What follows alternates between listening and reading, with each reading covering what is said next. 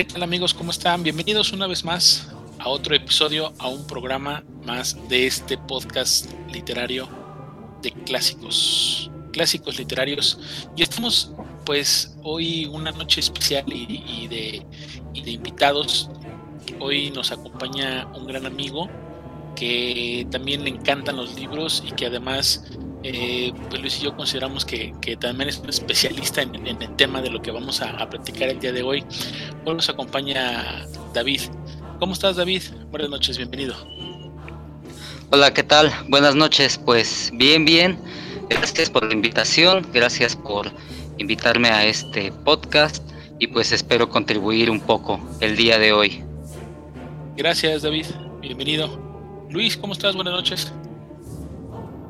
Hola, ¿qué tal, Iván? Buenas noches. Este saludo cordiales aquí a mi, a mi amigo David. Qué bueno que ya te pudiste unir a nosotros y pues vaya que, que sí, sabemos que tu gusto por la, literatura del terror pues es, es basta y pues qué bueno que te tenemos aquí para, para hablar de uno de los clásicos, ¿no? Gracias, Luis. Pues sí, amigos, así es como ya está mencionando Luis, hoy vamos a hablar sobre la literatura del terror, pero un terror distinto. Vamos a hablar sobre el terror cósmico, quien fuera muy famoso esta, este género literario, o lo hiciera famoso nada más y nada menos que Howard Phillips Lovecraft, este escritor estadounidense. Y hoy pues vamos a reseñar una de sus de sus relatos, una de sus historias más más conocidas y más difamadas, que es la llamada de su o que ya será un tema también de discusión sobre el nombre y, todo lo que lleva esta gran, gran historia y que es un clásico. Bienvenidos, bienvenidos a Clásicos Literarios y vamos a comenzar. Esperemos que lo disfruten.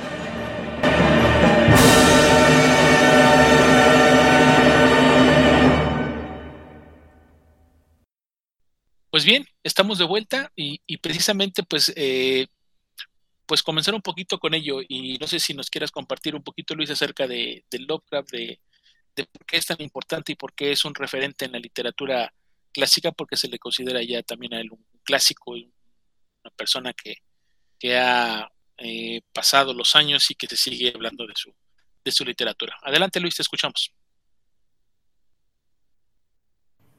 Gracias, Iván. Sí, fíjate que yo en el género de terror, la verdad es que soy nuevo no, no conozco muchos escritores y acerca del terror cósmico o de otras dimensiones, solamente yo había tenido un acercamiento con William Hop Hodgson en la Casa del Límite, algo parecido, pero este, adentrándome con Lovecraft, la verdad es que me gustó mucho. En, esta obra que vamos a hablar, me encuentro con una narrativa muy trabajada. Eh, el tipo sí era muy talentoso, para muchos era adelantado su época. Y pues bueno, él fue un escritor que nació en Rhode Island este, en el año 1890 y, este, y él va a morir en el año 1937. Estamos hablando que tan solo vivió 46 años, pero pues alcanzó ese tiempo para dejarnos ese gran legado que él fue este, haciendo poco a poco y que en su momento, pues como la mayoría de los escritores, no lo pudo ver, no lo pudo, este, es, decir, las ganancias de sus obras fueron muy pocas, muy precarias, y eso ahorita es lo que voy a hablar un poco de su vida, ¿no? Bueno, él como chico tuvo la fortuna de acercarse a la biblioteca de su abuelo y esa biblioteca lo va a adentrar con grandes obras que lo van a influir en un futuro en, en sus relatos. Y una de, puedo comentarte que él, él confesó que le gustaba mucho la Iliada, este, le gustaba mucho también este, la, la las, cuentos de, terror de Alan Poe y las mil una noches. Entonces sí, sí tenía ese acceso este, al conocimiento por parte de la biblioteca de su abuelo, como les digo. Y aparte, su abuelo lo iba como que guiando, ¿no? Este, lo iba recomendando este, qué libro leer o cómo expresarse. Entonces, sí era un, un este, digamos, como un padre, porque pues su padre casi no, no, le daba esa atención, ¿no? Bueno, finalmente, este, su padre, su abuelo muere, él le, este suceso lo va a, este, a caer una depresión grande, ya que, pues, lo, como les decía, era un sustento para él. Y él va a decidir estudiar astronomía y lamentablemente por, por no ser muy bueno en matemáticas, se ve este, siendo abandonado es, esa carrera, ¿no? Finalmente, pues él decide seguir escribiendo, se va a casar con una, con una mujer que va, la cual va a tener una tienda este, de ropa y, el cual va, a ser el sustento económico de la, de la pareja, pero va a tener que mudarse a Nueva York. Y aquí es donde va a encontrar una discrepancia sobre cómo ver la vida y, lo, que lo va a llevar también a otra, a otra decepción y, este, depresión porque él siendo e, este, influenciado por su familia de una manera elitista, pues va a tener este, sí algunas este, visiones de la vida de la gente, de, todo, de todos, este, como de, todos los extranjeros, pues sí, ciertas, ciertos comentarios racistas, ¿no? Entonces cuando llega a Nueva York y se da cuenta que muchos extranjeros tienen mejores trabajos que él, y, les va, me le va mejor bien a él, él también se va a sentir como que, como que decepcionado por todo lo que él sabía, ¿no? De, toda esa gente, ¿no? Pero bueno, finalmente no logra tener un buen matrimonio y termina regresando a su ciudad natal, ¿no? Ahí es donde más va a sufrir, pero también es donde más va a producir este, sus cuentos y sus relatos. El mito de Cthulhu, pues obviamente ha sido este, su obra más famosa, sin embargo, tiene otras historias como lo es Dagon, que también lleva a ese mundo este, pues de dioses este, antiguos, ciertas, este, también maneja mucho lo que es la ciencia ficción, maneja este, extraterrestres, este, otras dimensiones, y es, es, es, un escritor que a la fecha ha sido este, fuente de inspiración para este, muchas películas, este, series, este, eh, incluso unas mismas bandas de rock o canciones han sido influenciadas por él y no, se dedican a la literatura, ¿no? Entonces sí, sí estamos hablando de uno de los grandes, uno de los principales del género del terror y bueno, el terror cósmico, toda, toda esta, eh, eh, este, este nuevo este mundo que, nos, nos mostró en sus relatos, pues hoy en día los, los valoramos mucho y claro que es una obra que que yo personalmente me gustó y bueno, pues ahorita, ¿quién más sino ahorita David nos va a explicar muy bien de qué trata esta historia, ¿no? Y pues bueno, eso es lo que yo ahorita traigo de, Howard Philip Lovecraft.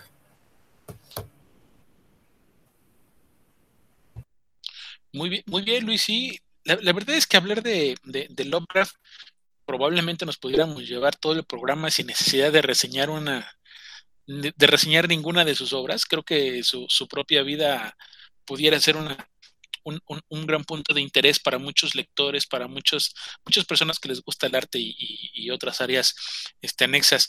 Eh, David, no sé si, si, tú tengas algún dato en específico acerca de, su biografía que quieras compartirnos un poquito. ¿Quisieras aportar algo más? Eh, pues creo que Luis dio una reseña bastante eh, destacable en cuanto a los puntos que tocó lo el asunto de su matrimonio, cómo le afecta la muerte de su abuelo, la influencia que él tuvo pues, sobre él, ¿no? Y la biblioteca tan grande que él poseía y cómo, cómo afectó el asunto de su educación, el asunto del desencanto de la este, astronomía, ¿no? Y, cómo se, se, llegó a sentir él pues mal por no poderse dedicar a eso por su pues mal, mal cabeza para las matemáticas. Algo que me gustaría también mencionar fue es pues el famoso círculo de Lovecraft, ¿no? Hay varios escritores, por ejemplo Robert Bloch, autor de Psicosis, que estuvieron muy ligados a la figura de, de, Lovecraft, ¿no? Él fue una persona que estableció correspondencia con varios escritores que son muy famosos dentro de la literatura de terror, ¿no? August Derlet, que fue alguien que continuó su obra, este, el mismo Robert Bloch que ya mencioné, pero también se vio muy este, eh, influenciado por algunos otros escritores con los que pues tal vez ya no fue contemporáneo, ¿no? Lord Dunsany o Ambrose Bierce incluso, ¿no? Un escritor norteamericano. Eh, y, y, es muy curioso porque pues a través de este círculo llamado círculo de Lovecraft, se establece también este tipo de literatura denominada ahora pues, horror cósmico, ¿no? Se establece un estilo. Es muy curioso cómo, pues a partir de esa correspondencia entre todos estos escritores, finalmente se establece pues, una subrama, ¿no? De este género literario que es la literatura de terror eh, hay que destacar que pues, ellos eran escritores que se les llama de relatos pulp, es decir, mandaban sus relatos a revistas donde pues, este, se publicaban esas narraciones y de ese estilo, más adelante, en algún momento, se, deriva otro que también es el que le llaman este, espada y brujería, ¿no? Es decir, eh, narraciones pues, de tiempos muy, muy, muy antiguos y este donde pues, eran eh, narraciones de corte eh, de aventura y también este, sobrenatural a veces, ¿no? De hecho, uno de los personajes que también muy famoso de la cultura popular, que surge de este tipo de literatura y que surge de uno de los escritores que constituían el círculo de Lovecraft, pues es Conan el Bárbaro, ¿no? Entonces, este, es, es, muy grande y como bien apuntaba Iván, hablar del legado de Lovecraft y de la vida de Lovecraft daría, uff, eh, hay mucha tela para, para donde cortar, ¿no? Gracias, David. Sí, es, correcto y, bueno, eh, todos estos datos que, estamos mencionando y que, podemos ir armando como un contexto y, que tal vez se pudiera entender mejor la, obra y, la literatura de Lovecraft para, para cierto tipo de, lector, a veces la literatura de Lovecraft es un tanto rara, es un poco complicada, puede ser confusa, eh, pero creo que mucho tiene que ver también, como lo comentó Luis, con la parte de su infancia, lo que ha vivido, cómo ha estado eh, una persona prácticamente sola todo el tiempo, es hijo único, eh, una sobreprotección por parte de su mamá que, prácticamente hasta cierto punto dice, la, la, historia literaria, pues que lo, los consideraban como, como elitistas, ¿no? O sea, no, no dejaba que su hijo se fuera a la escuela porque no sabían con qué tipo de gente se iba a juntar. Y, y Lovecraft fue un tipo que, que además siempre estuvo interesado por su historia, por su pasado, por sus orígenes, y cuando estuvo investigando sobre los orígenes de su familia, pues te vas a dar cuenta, así como hablamos ahorita de su abuelito, que era un gran empresario eh, este, en Massachusetts, bueno, pues este, por eso se entiende la posición económica que tenía, y que, y por línea materna, pues resulta que sus familiares venían en el mismísimo Mayflower, ¿no? El Mayflower, para los que no, conozcan, pues es el, barco que viene con los peregrinos este, ingleses y llega a, tierras americanas. Entonces, eh, eh, la familia, la familia se, sentía y, estaba ubicada en, una, en un lugar de opulencia. Eh, creo que todo esto le ha afectado a Lovecraft, una persona que, no tuvo hijos, una persona que no conoció a más mujeres, más la que Sonia Green, que dijo, que dijo Luis, que es con la que se casó y, se fue a Nueva York, que tampoco le gustó. Entonces, creo que todo este tipo de cosas, cuando, cuando se, juntan, se mezclan, pues eh, Lovecraft sufría de, insomnio y, era precisamente cuando salía a caminar y, se cree que es cuando le llegan estas eh, como inspiraciones para poder escribir tanto tanto este tanto relato, ¿no? Porque además de las de las cartas que ahorita comentaba David con su círculo de amigos, el círculo de Lovecraft, se, se le ha encontrado más de 100 mil cartas. O sea, e, era un tipo que todo el tiempo se la pasaba este, escribiendo, escribiendo. O sea, imagínense como alguien hoy todo el día pegado a WhatsApp, pero pues él pegado en las, en las cartas todo el día escribiéndose con sus amigos. 100 mil cartas se me hace algo exagerado. Creo que nunca había escuchado yo a alguien que escribiera tantas cartas como, como él y, que además alguien tuvo el, gusto y el valor por, por, guardarlas porque me parece que existen ahí todas las, estas misivas este, se pueden encontrar en la literatura y se hizo prácticamente un, libro con todo lo que, lo que se escribieron, ¿no? Pero bueno, eh, amigos, así, es la, la, historia de Lovecraft, así es el, el, eh, el, inicio, los orígenes, todo lo que él ha creado y lo que ha fundado. Y pues hoy precisamente invitamos a, a, David, que, que, David le encanta ese tipo de, literatura y, pues le, invitamos a que, nos, a que nos reseñe una de sus grandes historias. Y, me gustaría, David, que, que, por favor comenzáramos con el nombre, ¿no? Porque eh, eh, Lovecraft inventa cada cosa, cada palabra, cada, cada, cada situación tan, tan, tan rara que, que pues hay, hay, debate hasta en el nombre, cuál es la forma correcta de, pronunciarlo. Obviamente muchos agarran pues de los que hicieron en los filmes y demás, pero, pero platícanos un poquito de, desde el nombre y si quieres ya comienzas con tu reseña, David. Perfecto, pues muchas gracias. Y pues sí, el día de hoy vamos a hablar de un cuento que es mm, pues bastante famoso de, de Lovecraft, que se llama La llamada de Cthulhu. Y justo como decías, Iván, ese nombrecito, ¿no? Cthulhu, ¿no? O sea, ¿cómo se pronuncia, no? Cthulhu, Shutulu, Tulu. Es en realidad, ahí es bastante debate. Hay gente que quiere, este, pues sí, le gusta debatir acerca de cómo se pronuncia, etcétera, etcétera. Pero creo que a, ese respecto, a mí me parece que eh, es un tanto, pues, mm, banal debatir acerca de cómo se pronuncia, porque finalmente estamos hablando, y es un punto que voy a tocar en el relato, que es una fonética extrahumana. Es decir, la fonética que propone Lovecraft con todo ese tipo de nombres y con todo ese tipo de palabras es que finalmente es una especie de aproximación, ¿no? Una aproximación de un conjunto de letras que este, se medio acerca a lo que fonéticamente comunican los personajes, ¿no? Entonces, a este respecto, pues sí hay mucha controversia y yo sí soy de la idea de que pues cada quien le dice como le quiere decir y que hasta el mismo Lovecraft como que decía que en realidad no había eh, garganta humana que pudiera pronunciar bien el nombre, ¿no? Entonces, como para qué quebrarse la cabeza con, pues, con eso, ¿no? Entonces, pues de ahora en adelante, siguiendo esa regla, yo me voy a mencionar, eh, yo voy a mencionar y a referirme a esa criatura inventada por Lovecraft, pues como Cthulhu. Hay gente que le dice Cthulhu, hay gente que le dice Tulu. Eh, hay por ahí en algún momento llegué a escuchar que hay gente que incluso le dice Huthul. Este, entonces, mm, cada quien eh, como, como le venga en gana, ahora sí que pues, le dice, ¿no? Al, a la criatura. Entonces, pues vamos a comenzar la llamada de Cthulhu. La llamada de Cthulhu, antes de comenzar a reseñarla, eh, me gustaría comentar que es uno del, yo considero, pues, a mi opinión, uno de los mejores relatos de Lovecraft en cuanto a su narrativa y en cuanto al logro que tiene eh, el manejo del ritmo y este pues en cuanto a su estilo, ¿no?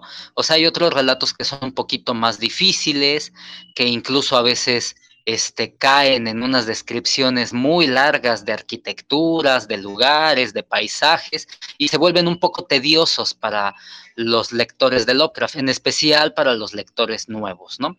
Entonces, la llamada de Cthulhu yo no creo que tenga eso. La llamada de Cthulhu creo que es un relato bastante amigable y bastante interesante. De alguna forma es un relato que es un tanto detectivesco. ¿Por qué? Pues porque tenemos que el relato es toda una serie de investigaciones del personaje que está narrando eh, el, el, relato. Que pues así como él acostumbraba hacerlo, Lovecraft, pues dicho sea de paso, el relato está narrado en primera persona. Entonces, ¿de qué va? Bueno, pues el relato trata de una serie de investigaciones y de una serie de deducciones que el personaje principal, cuyo nombre no es mencionado, cosa también pues muy, muy característica de, Lovecraft, eh, acerca de pues la existencia de una criatura, ¿no? Que es Cthulhu. Todo comienza para este personaje porque a sus manos llegan, después del fallecimiento de un, de un tío suyo, un profesor de una universidad eh, llamado Ángel, este, este profesor le, le, deja los papeles a nuestro personaje principal y pues este, narrador de la historia, y pues son unos documentos de, de índole académica. Nuestro personaje pues, ordena estos documentos, empieza a hacer algunas publicaciones. Dichas publicaciones pues, son de carácter antropológico, de carácter lingüístico. Entonces, eh, llega gradualmente a un baúl que está este, asegurado, con, está cerrado bajo llave, y después de él hallar la llave, descubre que hay un bajo relieve, es decir, una escultura, una escultura de arcilla una escultura donde aparte de verse unos jeroglíficos medios extraños, se ve una criatura, una criatura bastante extraña, una criatura con una cabeza pues de pulpo, con tentáculos, con unas alas y con una forma un tanto antropoide, ¿no? Con unas garras largas. Y, algunos jeroglíficos que pues esta persona no puede eh, eh, descifrar y no significan nada para él. Además de esta escultura de arcilla, también encuentra unos recortes de periódicos, unas notas hechas por su tío, que él a medida que va leyendo, pues se va intrigando un poco, ¿no? A grandes rasgos, lo que él se entera es de que el bajo relieve de arcilla, la escultura, se la llevó a su tío un, joven escultor. Un joven escultor llega un día y le dice, no, pues sabe qué, este, traigo esta pieza. El, tío, pues en primera instancia ve con un poco de desagrado al joven porque dice, bueno, pues esto no es material para mí, esto es un, una pieza nueva, ¿no? Esta pieza no, no es este, de ninguna excavación arqueológica, ni mucho menos. A lo que el joven pues le responde, ¿sabe qué? Pues sí, o sea, esa escultura la hice el día de ayer en sueños, ¿no? Mientras yo tenía un sueño y, este, y veía una ciudad con unos monolitos y bloques de piedra enormes llenos de inscripciones extrañas. Entonces, pues quería saber si ese tipo de jeroglíficos tenían algo que ver para usted. El, investigador, el profesor Ángel, tío de, nuestro personaje, eh, pues primero se siente un poco reticente respecto a la narración del joven, pero le llaman la atención el hecho de que este, este escultor llamado Wilcox eh, le dice un par de palabras que a él lo desconciertan, ¿no? Que es Cthulhu y la otra es pues bastante extraña también, este Fetag, no sé, o sea, es F H T A G N, ¿no? O sea, lo mismo, cada quien lo pronuncia como quiere.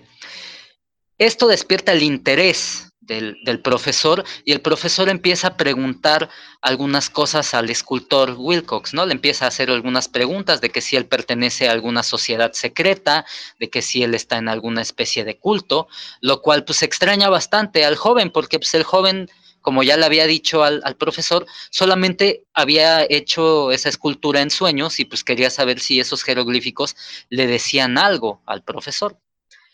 Al ver que pues el, escultor este no pertenece a ninguna secta, ni a ningún culto, ni nada, se empieza a interesar en todos los sueños de, este escultor.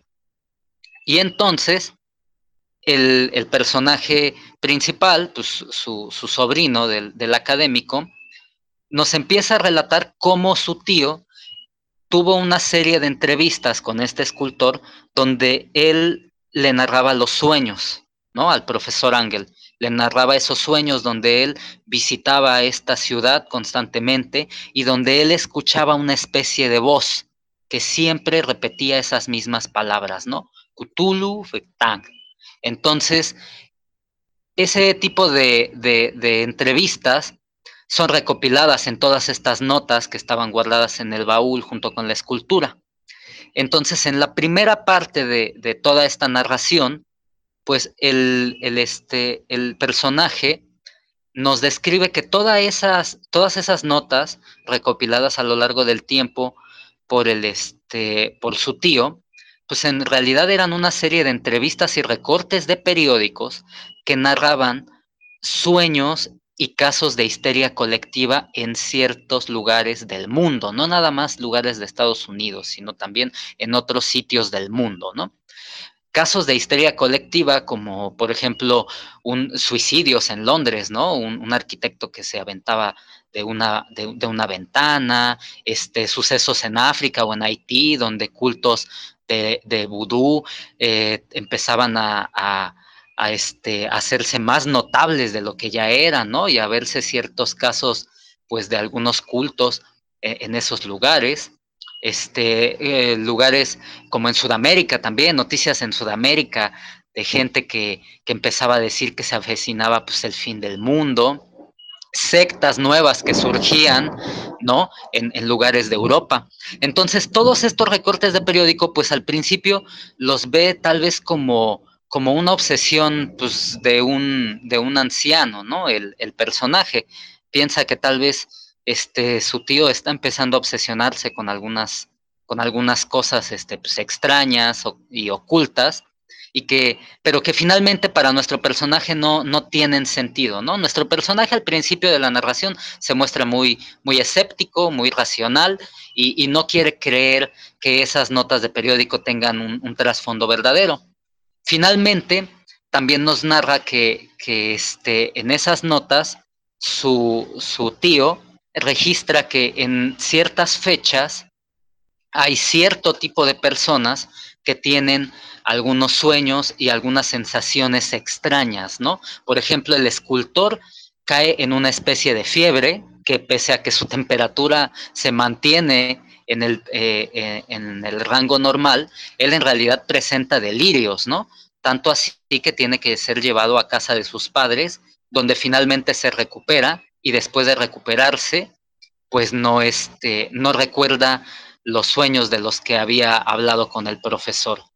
Eh, los otros recortes y entrevistas son con personas principalmente poetas y artistas, nos dice Lovecraft, ¿no? Esto es muy interesante porque pues Lovecraft nos dice que los hombres de ciencia, los hombres de negocios, eh, no registran ese tipo de, de, actividad psíquica en sus sueños. En cambio, los poetas, los artistas, sean pintores, sean escultores, sean escritores, este, registran sueños muy extraños y muy comunes, ¿no? Todos, todos, todos sueñan con una gran ciudad, dice Lovecraft en su narración, ciclópea, ¿no? De unos este, bloques de piedra enormes y unos monolitos enormes. La primera parte termina con nuestro personaje pues creyendo que son solo delirios y que son solo coincidencias. Cree también que de alguna manera la, obsesión de su, de su tío ha llevado a influenciar a, sus entrevistados, ¿no? Como que de alguna manera él, con las preguntas que hace, cree que influyen las respuestas que, esta gente le da. Total que al buscar un poco más en estos recortes, se encuentra otro dato interesante. Se encuentra el origen de la obsesión de su tío. Su tío se había visto obsesionado con los sueños y con las declaraciones de estas personas porque 16 años antes, en un congreso de antropología, llega un inspector de policía a buscar información entre todos esos académicos muy influyentes y muy respetados en el área de arqueología. Él llega con una estatuilla que desconcierta a todo mundo, ¿no? O sea, de entrada por su material y luego por su estilo, ¿no? Y justamente la estatuilla tiene la forma de la criatura que está en la escultura realizada por el joven Wilcox, ¿no? Tiene esas alas, tiene esas garras enormes y figura antropoide, y tiene esa cabeza de pulpo. Finalmente, pues nadie sabe eh, a ciencia cierta el origen ni de la estatuilla por su material, ni tampoco de los jeroglíficos que, acompañan a la estatuilla, a excepción de un investigador llamado William. Este, este investigador refiere una historia que le sucedió también hace varios años, donde él al buscar unas runas da con una tribu de esquimales que tenía unos cultos pues bastante extraños, ¿no? Y bastante arcanos, muy viejos. Al, hablar con otra tribu de esquimales, este, vecina, ellos le refieren que ese culto es pues muy viejo, ¿no? Y que se hacen sacrificios humanos y que tiene unos ritos bastante extraños. Uno de los sacerdotes de esta, de esta tribu esquimal le refiere toda una oración, ¿no? Y aquí viene una de las cosas que platicábamos hace un momento, la fonética del asunto. Cuando Lovecraft en el relato nos dice, nos plasma esta oración, pues en realidad Lovecraft nos dice que la transcripción, los investigadores la, hacen pues a oído y basándose en las pausas fonéticas que ocupan estos sacerdotes esquimales.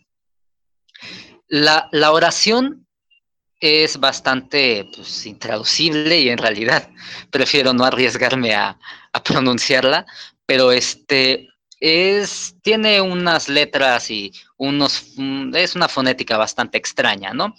justo para sumergirnos en esta atmósfera de, fonemas muy antiguos y, muy anteriores al ser humano. Casualmente, la, la serie de palabras que el esquimal le dijo al profesor y que el profesor está narrando en el Congreso, se parece mucho, o más bien es idéntica, a la que el, inspector este, de policía también tenía, ¿no? La traducción eh, que él logra este, tener, el, inspector de policía, es algo así como que en, su, este, en su morada de Rillier, es una, ciudad, eh, el, fallecido Cthulhu espera soñando. Todos los investigadores se quedan pues, súper estupefactos este, por la narración de, y la estatuilla del, del, inspector de policía, quien refiere que obtuvo la estatuilla cuando atendió a un llamado en Nueva Orleans, ¿no? En Nueva Orleans, de donde él venía, él atiende un llamado de unos colonos que dicen que pues, hay unos ruidos extraños surgiendo del bosque, surgiendo del pantano, y que ha habido algunas desapariciones de mujeres y niños.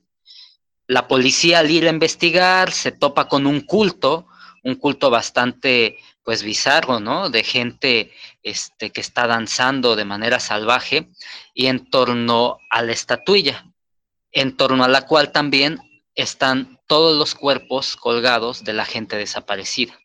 Aprenden a, no todos los miembros del culto, pero algunos de los que este, aprenden son los que les dan toda esta oración en, eh, de fonética extraña y algunos de ellos son los que le dan la traducción, ¿no? Que les dije yo. Es de ahí de donde él obtiene la traducción de, de la oración esta también le dan algo de información.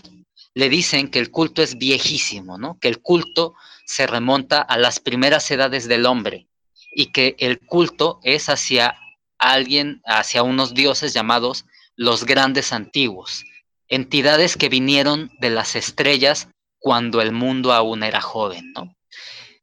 Entidades que permanecen dormidas y entidades que van a despertar cuando la alineación de los planetas sea idónea. Mientras tanto, ellos dicen que tienen que permanecer, eh, que tienen que sí permanecer en el culto y este, irlo transmitiendo, ¿no? Siempre de manera oral. Es de esa manera como el inspector, el inspector Legras se llama, se hace de esta figura de arcilla y pues había ido a dar a ese congreso. Y es de ahí de donde surge la, la obsesión del, del, tío de, nuestro narrador, ¿no? O sea, él al ver esa estatuilla que años después la ve en una escultura de este joven Wilcox, pues se obsesiona con todo este culto, se obsesiona de dónde viene y empieza a hacer todas esas investigaciones. Al final de este capítulo del, del cuento, pues tenemos que nuestro personaje va y visita al inspector, ve la estatuilla, la examina e investiga también al, escultor, creyendo y que tal vez él estaba de alguna manera al tanto de todas estas noticias y creyendo que había engañado a, a su tío, o sea, que se había aprovechado de esa información y que había llegado pues con, con ese con esa estatuilla sabiendo que le iba a generar interés al, al, al profesor Ángel.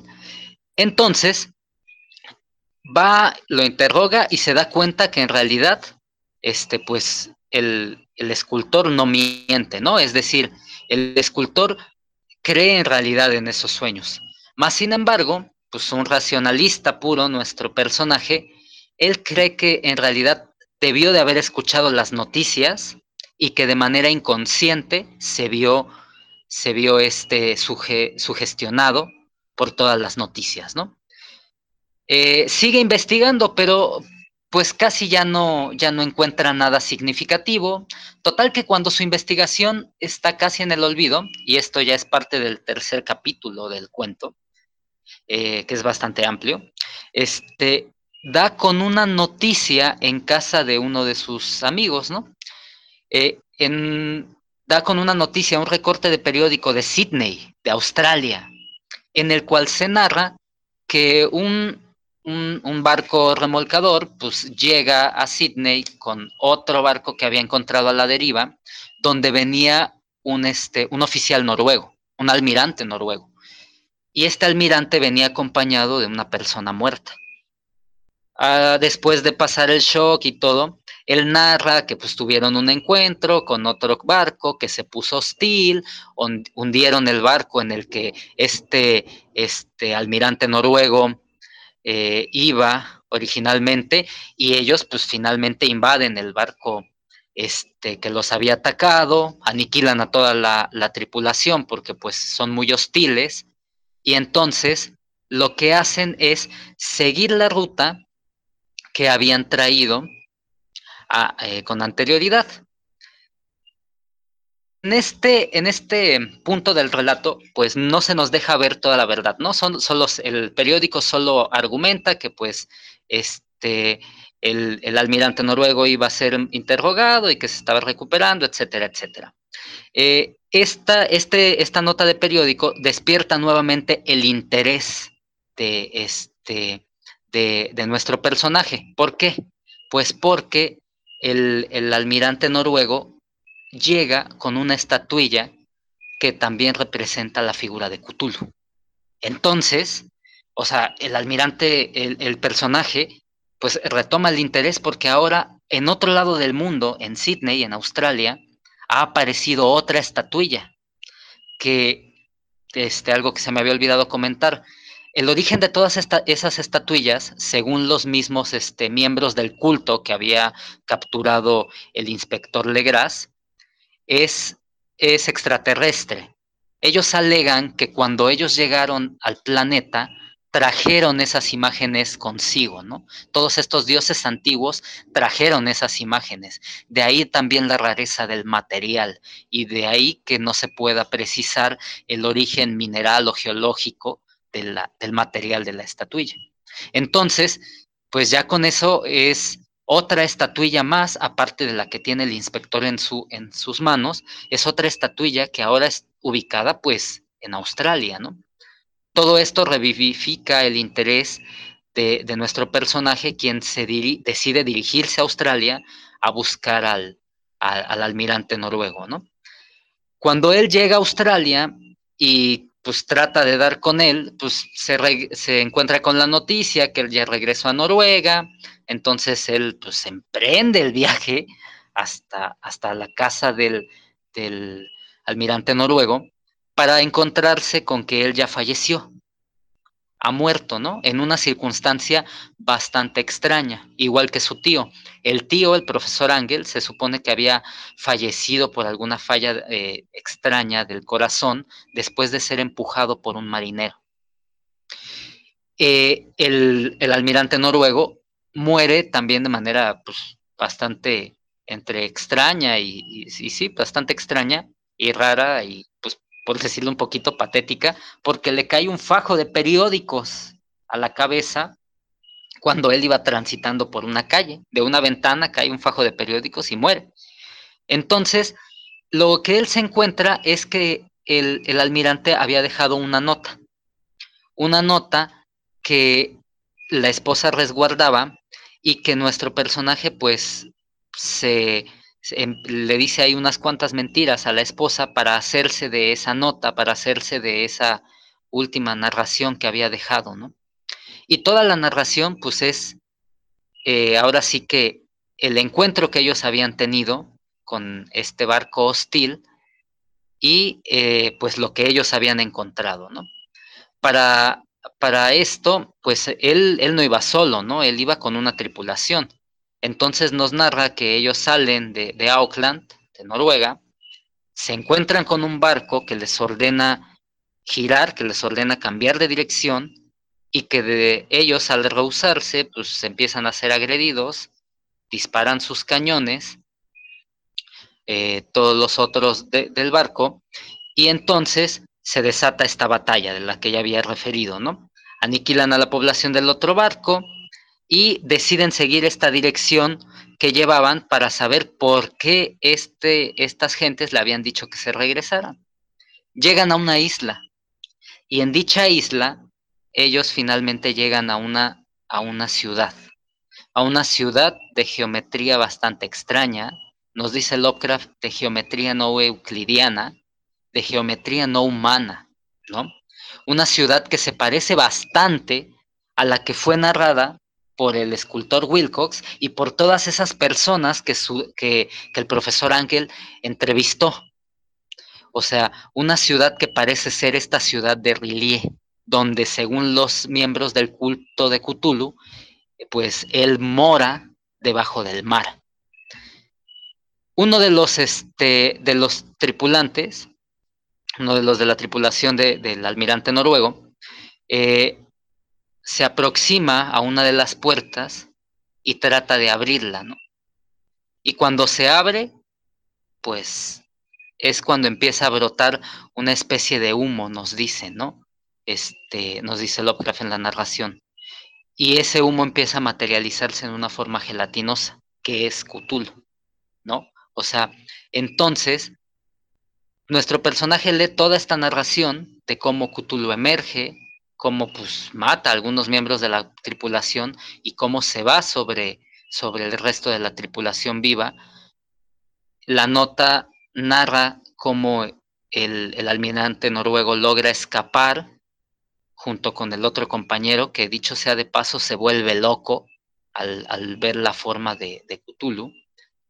Y, y, de, en medio de pues una huida bastante pavorosa y donde él básicamente, el almirante hace todo en automático, pues logra quedar ahí a la deriva y posteriormente es encontrado, es llevado a Sydney y pues todo lo que vino después, ¿no? O sea, sus declaraciones, este, es un poco juzgado él y su tripulación por actos de crueldad, por haber aniquilado a la tripulación hostil y finalmente regresando a su casa, ¿no? Donde pues va a fallecer el relato termina de esa manera, ¿no? O sea, nuestro personaje nos da a conocer esta, esta historia del almirante noruego, donde, y es ahí donde él se termina de convencer que en realidad el culto es genuino y de, que, y de la existencia de, de, de Cthulhu, ¿no? Nos termina, él se termina de convencer también de que pues la muerte de su tío y la muerte del almirante pues no ha sido accidental, y que en realidad el culto está ahí, está este, ahí bajo eh, en las sombras y que probablemente pues también él, vive con el temor de que por saber demasiado pues pronto sea, sea aniquilado. Es así como termina el, el cuento, ¿no? Bastante, como les decía, bastante detectivesco porque pues en realidad todo el cuento tiene este, todas las indagaciones pues este, que, que tiene, que hace este personaje acerca de las notas, recortes de periódico y otros testimonios que va, que va este, eh, recabando, ¿no? Además también es bastante laberíntico, porque pues ahora sí que, si se dieron cuenta, tiene narraciones adentro de la narración, ¿no? La narración del profesor con los esquimales, la narración del investigador de policía con el culto en, en Nueva Orleans, luego la narración del almirante noruego, entonces, es bastante elaborado, pero como les decía también al principio, en realidad está bastante bien logrado, está bastante bien narrado, el estilo, este, pese a que es muy sustancioso todo lo que se dice, en realidad está bastante digerible a comparación de algunos otros relatos del mismo, del mismo autor. Además, tiene el punto a favor de que, a diferencia de otros relatos, en este, pues, mm, no te da la impresión de, de, este, de que habla de cosas que no entiendes porque no has leído con anterioridad a Lovecraft, ¿no? Hay otros cuentos que te hablan de tantas deidades y de tantos, por ejemplo, hablan que del Necronomicon o etcétera. Entonces tú tienes la impresión que dices, ay, yo nunca, no, no sé qué es el Necronomicon, ni quién es Abdullah al-Rasid, ni, ni quién es, etcétera, ¿no? y en este no, aunque se menciona el Necronomicon y aunque se menciona a Cthulhu y a los grandes antiguos, en realidad este cuento está muy bien logrado por eso, ¿no? no te da esa, esa sensación de que tienes que leer otros cuentos para disfrutar plenamente este. Y pues, fin. No, pues muy, muy vasto. Gracias, de, David, por esta, por esta reseña tan bien lograda. Eh, creo que eh, está muy, muy completa. Nos, has, nos has prácticamente platicado el, cuento de, de, principio a fin, con todos los elementos, con todos los detalles que probablemente a veces uno como lector y cuando está leyendo un cuento se te llegan a pasar algunos, algunas cosas, este, algunos detallitos, pero, pero creo que estuvo, estuvo muy, muy bien. Y, precisamente esto de, que acabas de comentar ahorita, ¿no? Que, también comentar que a partir de aquí después se genera por ahí uno, hubo otro escritor, ¿no? Que ya le comentó o le, o, le abonó a lo que se le llamaba la mitología o los mitos de, de, Cthulhu y ya incluyen otros tres, cuatro cuentos por ahí adicionales, porque pues como lo bien lo, mencionó David, pues es un, termina siendo una deidad antiquísima y, pues bueno, Lovecraft que le encanta hablar de, de nombres extraños y, tipos que nunca, que nunca se han nombrado en, ningún otro, otro lugar de la literatura. Luis, ¿qué, te, ha parecido a ti la, lectura de, de Cthulhu? ¿Qué, encontraste tú? ¿Qué, ¿Qué, pudiéramos comentar, Luis? Sí, bien. Bueno, primero que nada, felicitar a David. La verdad es que fue una gran reseña.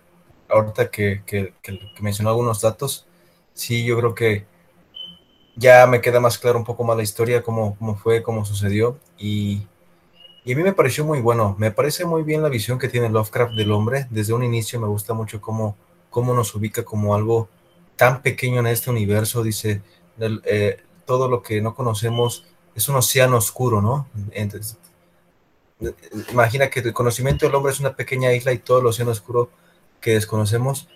Ahí yo creo que a mí como lector pues me da una idea desde de todo el mundo, pues que, que, que, va a generar Lovecraft, pues es este innovador, ¿no? Entonces es, es, es ahí donde yo, yo le pongo ahí lo, el valor de su obra, el valor de, de su, de su intención, ¿no? De, de, como dice este David, de hablarnos de tantos seres, este, este, pues, que fueron, este, vieron así y estuvieron en el nacimiento de la tierra y, y bueno, que, que, que, bien que, que, lo narra, ¿no? Y este, por ahí, por ejemplo, también está Dago, ¿no? Que Dagon, que es algo creo que del mar, ¿no?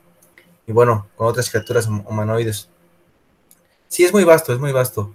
Y este, en, esta, en, esta ocasión, como los mitos sí, sí me gustó mucho, como yo había escuchado por ahí que, que Lovecraft le faltaba como que un poco de valentía para describir las bestias o los seres este, este, mitológicos. En este caso yo no lo sentí así, yo lo sentí muy bien.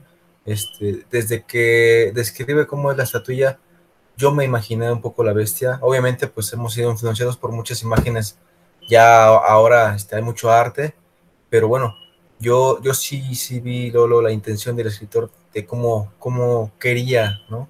este, que viéramos este, a esta criatura. Y me parece muy bien, muy, muy, es, eh, eh, es, esa, esa, forma que tiene que ver con, con cartas y con, con, artículos, pues sí, lo hace detectivístico, pero también ahí es donde genera un poco de la, intriga, ¿no? A uno como lector. Entonces sí, es un buen relato, la verdad es que me gusta mucho y, claro que estoy interesado en leer un poquito más de su obra porque pues me parece un, un escritor único. Gracias Luis. Y, fíjate que eh, tocaste una parte importante que creo yo que, que es de lo, de lo que se resalta mucho en la literatura de Lovecraft, es esos datos donde pareciera, como tú le dijiste, que quedara como inconcluso las descripciones, creo que para mí quedan muy bien y quedan perfectas porque hay que recordar, y, y por eso hablábamos hace ratito del contexto de Lovecraft, sobre estas cuestiones, uno no sabe, no sabe exactamente cuáles eran sus cuestiones mentales y por qué, por qué crea ese tipo de seres, pero creo que lo hace muy bien porque cuando, cuando uno hace una recreación, eh, yo, yo, me, yo me pongo en este lugar, imagínate que tú sueñas una pesadilla y al siguiente día quieres dibujarla. E, es difícil que la puedas dibujar con nitidez o con tanto detalle, porque lo que te queda es una impresión, no, no, te queda una figura a detalle. Entonces, creo que lo que él deja en sus cuentos son impresiones, y yo así lo percibí y lo percibo en muchas de sus obras. Algo de lo que me gusta de Lovecraft, que diferencia de otros escritores, es que él no te pone, como nos dijo David, no, en, un principio no te dice de manera secuencial, esto comenzó así, pasó así, pasó acá y así terminó, sino él, te está poniendo un recuadro, te está poniendo una fotografía y a partir de ahí él empieza a escarbar y tú como lector tienes que empezar también a buscarle dónde se encuentran los orígenes, por ejemplo, en este de, de, Cthulhu, ¿no? Que, que, hablábamos del sobrino, de que se pone a investigar y que le empieza a sacar y le empieza a sacar, pero al final cuando terminas el cuento, te das cuenta que simplemente pasó un, lapso, un, periodo, un, cuadro, un cuadro de la película y todo lo demás no, no hay una explicación, sin embargo te lo dejó. ¿no? Y son de esas veces que cuando hacemos esa famosa expresión de que es ah, chinga, ¿no? O sea, a mí sí me pasó, yo terminé de leer el, llamado de, de y terminé y dije, ah, chinga, dije, pues, de esto cómo fue, por dónde vino, cómo termina, pero le empiezas a, a tomar el sabor y dices, este cuate este cuate tiene mucha intención. Eh, mucha gente también hacía este, eh, alusión a, que era pues, un erudito. Eh, hace rato no lo comentamos, pero fue un niño que empezó a hablar antes de la, de la edad. Es un niño que empezó a leer a partir de los tres años. Es un niño que para los seis, ocho años de edad ya tenía muchísimos libros clásicos, que yo creo que a los seis, ocho años yo no sé, yo creo que andaba jugando caricas, otras cosas, menos leer, pero, pero, pero el tipo fue un, fue un tipo eh, adelantado, más que a su, a su época, a su tiempo, adelantado a sus contemporáneos, o sea, él hacía muchas cosas que los demás no lo, no lo hacían, y creo que sí tenía una, una mente brillante, eh, era una persona preparada, era una persona erudita, era una persona que leía demasiado. Entonces, este tipo de, de combinaciones que lo comentaba en un principio, que nos, que nos llevan a, este tipo de, de, de cuestiones. Eh, a, modo de ir, cerrando, y, quiero hacer una, pregunta eh, muy específica a David que nos acompañó esta noche. Eh, David, eh, la literatura de Lovecraft, como lo comentamos en un principio, pues, pues es, referente para muchos, muchos escritores, ¿no? Y podemos hablar a lo mejor hasta Stephen King y ya muy contemporáneos, que siempre, siempre han hecho referencia a Lovecraft y después a Alan Poe, ¿no? A Lovecraft y a Alan Poe. si, si pusiéramos Alan Poe, Lovecraft, ¿Crees que estos personajes realmente influyeron o, pudiéramos decir uno le influye al otro, en especial a Lampo, porque Lampo son casi 100 años antes que él, ¿no? O podemos decir que se considera completamente aparte su, su, literatura y, le damos un valor eh, original o un valor único a, Lovecraft. ¿Tú, ¿Tú, qué opinas? ¿O crees que sí traiga arrastrando algo de lo que, de lo que escribió Lampo? Ah, mira, em, yo en lo personal eh, diría que este Lovecraft, pues sí, este arrastra un poco a, a Alan Poe, o bueno, no un poco, más bien mucho, y es algo que se nota en el carácter de sus personajes. Alan Poe, todos sus personajes, por ejemplo, también, o bueno, la mayoría de sus personajes no tenían nombre, ¿no? O sea, me parece que de Alan Poe eh, solo en Berenice se menciona el nombre de, este, del narrador, ¿no? Del personaje.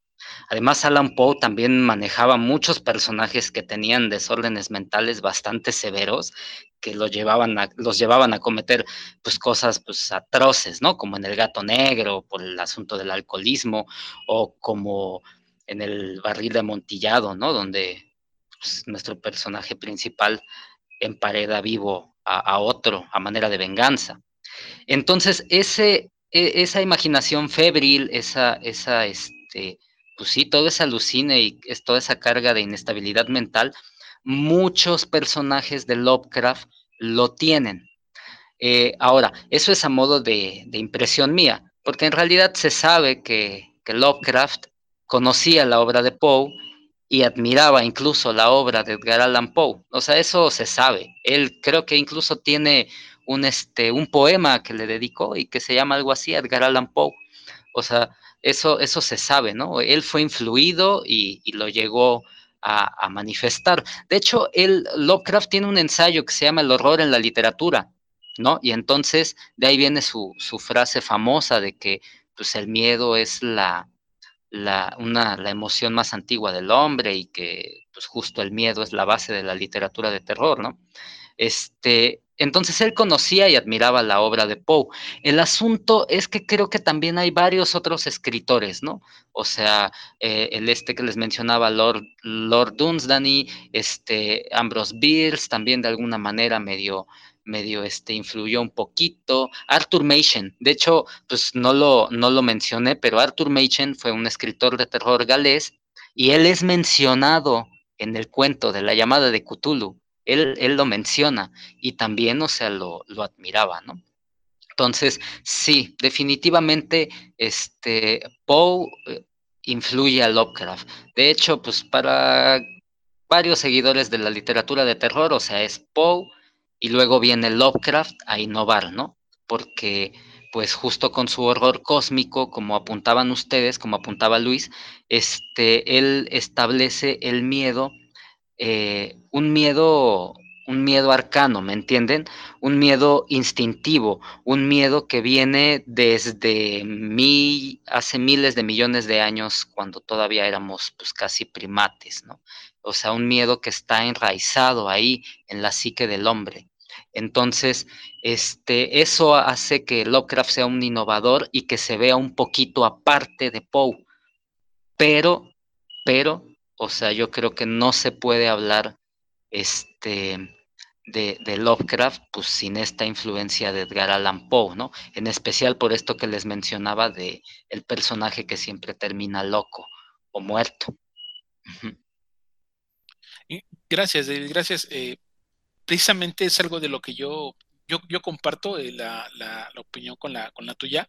Eh, esta pregunta viene porque en en internet y en muchos lugares se van a encontrar que hay unos puristas de, Lovecraft donde, donde le quieren dar su, punto o su, su, raíz muy original, sabiendo que hubo otros escritores también previos eh, a él y que es donde yo digo que ¿qué tan difícil puede ser uno querer calificar, querer juzgar, querer ponerle un, calificativo a nuestro escritor cuando sabemos que hubo otros previos a él? Es como, no sé, querer decirle a algún, algún filósofo que no fue influenciado por otro filósofo griego, ¿no? O sea, más o menos un ejemplo así, o sea, es difícil porque son muchos y en el mundo donde viven, pues todos, todos son filósofos. Entonces, eh, eh, pero me, interesaba saber, saber tu opinión porque... Eh, pues sé que te gusta mucho también ese tipo de, género. Y pues bueno, eh, amigos, estamos ya prácticamente en la recta final del programa del día de hoy. Eh, hoy ha sido una, invitación muy, muy buena por parte de, David para que nos metamos a la literatura de Lovecraft. Hoy nos reseñó un, un cuento, un relato que que lo puede leer, como lo dijo él, lo puede leer cualquiera, ¿no? El que va empezando, el que va en medio, el que ya lleva muchos libros recorridos y no se ha atrevido a leer a Lovecraft eh, o, quisiera darle una segunda oportunidad a, partir de los, de los datos que hoy, que hoy, que, hoy, hemos compartido con ustedes, pues adelante seguramente vamos a ir encontrando más cosas como siempre sucede en las segundas o en las terceras relecturas. Y pues bueno, eh, vamos a un comentario final. Luis, antes de despedirnos. Sí, solamente como les comentaba en un principio, fue mi primer acercamiento con, este gran escritor.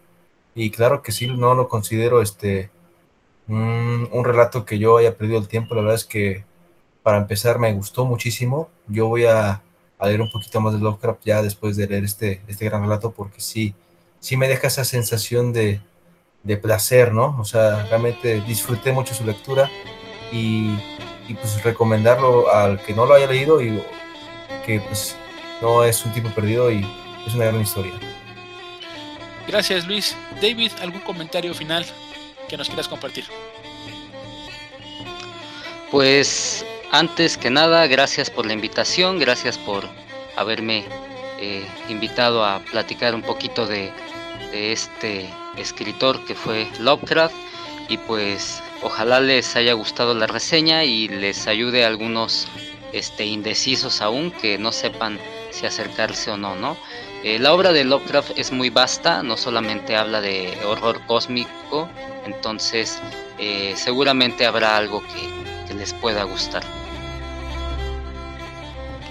Gracias, gracias David. Pues sí, efectivamente creo que eso es también uno de los objetivos del podcast, ¿no? Pues eh, animar a la gente a que, a que lea, a que a que, a empecemos a abrir nuestros horizontes en la literatura y vayamos conociendo algunas obras eh, clásicas que a veces tenemos como esa confusión y pensamos que por ser una obra clásica pues es, aburrida o es monótona y no, eh, literalmente. Eh, literalmente creo que las obras clásicas nos abren, nos abren el mundo de los libros. Y pues bueno, pues como, como siempre, Luis, eh, es un gusto que nos hayas acompañado esta noche y que sigamos en este podcast. Gracias, amigo, que tengas una excelente noche. Gracias, Iván. Buenas noches a todos. Este, y muchas gracias, David, por esta gran este, opinión de este libro, ¿no? Saludos. Gracias Luis, gracias David. Pues este es tu podcast, este es tu espacio, amigo, cuando, cuando quieras y, quieras compartirnos de algún otro otro escritor, lo que gustes, pues eres bienvenido. Este, simplemente nos contactamos y, con gusto, la vez que, las veces que, consideres y que quieras compartirnos algo, eh, te esperamos con los brazos abiertos. Muchas gracias. Muy bien amigos, pues bueno, este ha sido un episodio más de Clásicos Literarios. Nos esperamos aquí en el próximo episodio para compartir más obras clásicas con ustedes, reseñando, opinando y analizando libros clásicos. Hasta la próxima.